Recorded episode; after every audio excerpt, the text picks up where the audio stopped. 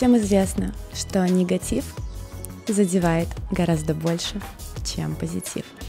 Мне кажется, что когда-нибудь я возьму и конкретно выпуска три подкаста посвящу теме негатива и оценочного фрейма. Но пока что продемонстрирую, как это работает на мне. У меня очень много сейчас комментариев на ютубе, благодаря тому, что я вижу, что вам нравится подкаст. И, ну, конечно же, не обошлось без тех, кто взял и, ну, что-нибудь нелицеприятное. Ну, куда же без этого? Так или иначе, если ты делаешь что-то годное, это всегда вызывает резонанс. Кстати, а, в этом видео будут маты, и я заранее прошу прощения за них. Я честно пытаюсь отказаться от мата, но это процесс. А я иду по этой трудной для меня и тернистой дороге. Так что пока буду стараться материться меньше, и я исправляюсь, но как сказать это без мата, я не знаю. Итак, рыбы мои, всем здравствуйте. И тема нашего сегодняшнего видео «У меня никого нет». А, в комментариях мне прилетают сразу несколько комментов вот такого рода. Ну, предъявляю их к вашему сведению. Чему может научить девушка, у которой самой нет отношений? Сапожник без сапог. А, мне хочется конкретно в этом выпуске больше открыться перед вами и вообще проверить, может ли платформа YouTube быть для меня тем, чем является в данном случае мой закрытый блог в Инстаграме. Собственно, давайте попробуем. А, я прилагаю вам фото в данный момент. Оно со вчерашней ночи. Это камень в огород тех, кто считает, что меня, простите, ебать некому. Вот. А, честно-честно, есть кому. Все в порядке. И предложения поступают и к сексу, и к встречаниям, и, о май гад, даже замуж меня зовут. Почему же я показательно одна? Возможно, потому что однажды, вы можете почитать об этом в Википедии, я показательно стала не одна. И пришлось из-за этого посетить места не столь отдаленные на целых 11 месяцев. Больше я таких ошибок не совершаю, хватило одной, спасибо. Но на самом деле это да, это так и есть. Человека, с которым я бы думала, что я вместе навсегда, у меня в данный момент нет. А, у меня были разные периоды в жизни. А, несколько раз мне казалось, что вот, вот этот точно тот самый. Вот здесь я, ты навсегда настоящая. Но нет. Появлялись дополнительные водные данные, менялась какая-то окружающая действительность, либо человек себя как-то вел, либо я как-то себя вела. И я понимала, что вот какой-то период мы были вместе, нам было классно, а потом этот период закончился, и пора прощаться. А, конечно же, я хочу. Я хочу очень своего любимого, того самого. Я хочу его встретить, а, хочу быть с ним рядом. Но чем больше ты знаешь от, об отношениях, чем четче ты читаешь и мужчин, и себя, и, соответственно, прогнозируешь будущее, которое будет с конкретным человеком, тем жестче твоя фильтрация. А делает ли это меня негодным коучем по отношениям?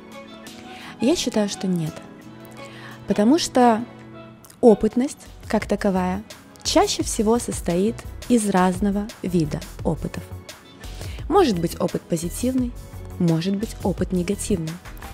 А, и вся твоя вот эта вот опытность и жизненный скилл как раз-таки и показывает то, насколько ты разбираешься в теме.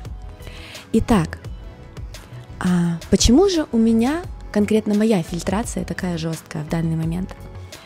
Дело в том, что девушки ищут мужчину не в каждый период своей жизни. А в активном поиске девушка находится, например, тогда, когда ей нужны деньги и содержание. Вот тогда она прям активненько ходит по клубам, она там везде сидит, она там использует какие-то связи и знакомства. Но когда у тебя отпадает необходимость четкого содержания, и ты хотя бы свой бытовой комфорт минимальный можешь наладить сама, ты уже начинаешь смотреть на мужчины с позиции не «мне нужен мужчина», как папик, как отец моих детей, как обязательная подушка для сна, а как хочучка. То есть человек, который чем-то мою жизнь дополнит. А в нем нет необходимости, в нем есть желание. Понимаете, о чем я? Следующий момент, в который женщина может находиться в активном поиске, это когда ей нужен секс. Обычно это происходит в повышенные периоды нашего либидо, а это либо овуляция, либо крайне юный возраст, когда в тебе только просыпается желание, либо возраст такой, когда ты получила вкус в сексе. Это может быть после родов, это может быть после 30, это может проснуться в 45, но у каждой женщины есть такие интересненькие периоды, когда вот важность мужчины в твоей жизни гиперзавышена в данный момент. Опять же, мы, мы о периодичности говорим. А дальше активный поиск может быть, когда тебе грустно наедине с собой, когда ты не умеешь себя развлекать, или когда после предыдущих отношений у тебя есть эмоциональная яма.